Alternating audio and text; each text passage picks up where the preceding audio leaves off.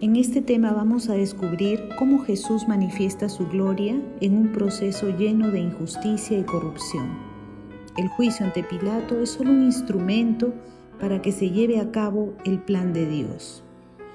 Jesús fue llevado de la casa de Caifás, sumo sacerdote, que tenía muy buenas relaciones con la administración romana, al pretorio, que es la residencia oficial del gobernador Pilatos.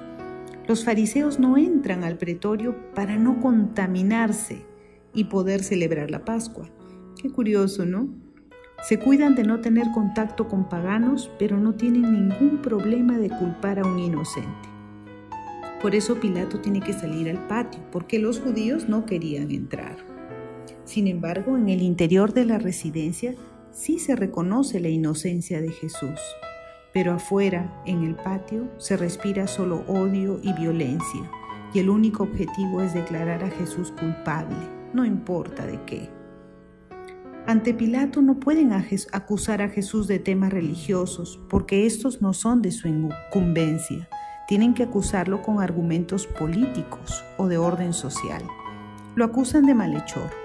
Sí, Jesús es odiado a tal punto que quieren matarlo como de lugar.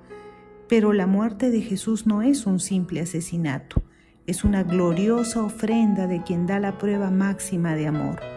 Como dice Juan 10:18, a mí nadie me quita la vida, yo la doy voluntariamente.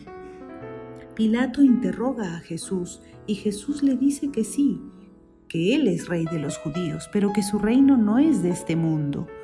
No quiere decir que su reino no es real, sino que su reino es de origen divino. Jesús asegura con claridad que ha venido para dar testimonio de la verdad.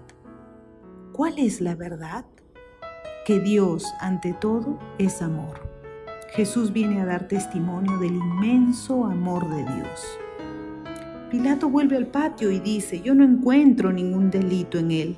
Sin embargo, teniendo el poder, lejos de dejarlo en libertad, ofrece a los judíos que elijan entre Jesús y Barrabás, un criminal, y el pueblo prefiere la violencia, el robo, el homicidio. Pilato, quien acaba de proclamar inocente a Jesús, manda azotarlo sin motivo alguno. Los azotes eran como media muerte. La idea era que el reo muera con más dolor. Amarraban al reo, lo desnudaban y sobre una columna lo azotaban con látigos que terminaban con puntas de plomo que desgarraban la piel. Y además lo coronan como rey con un casquete, con ramas de una hierba espinosa.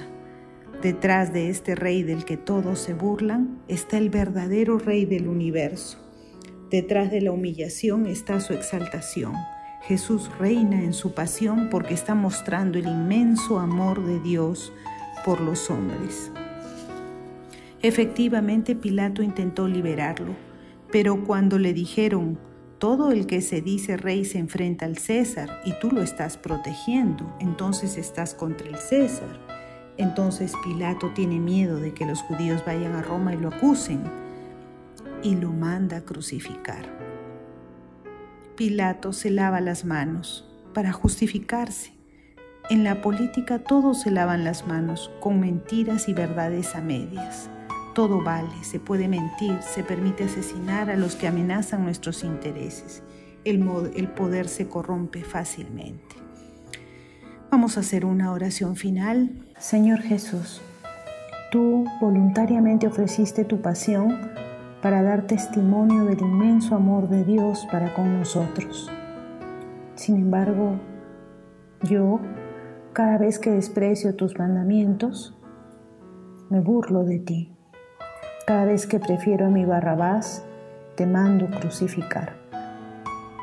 Cada vez que elijo callar en vez de hablar de ti, te corono con espinas. Señor, enséñame a mirarte como el único modelo de mi vida.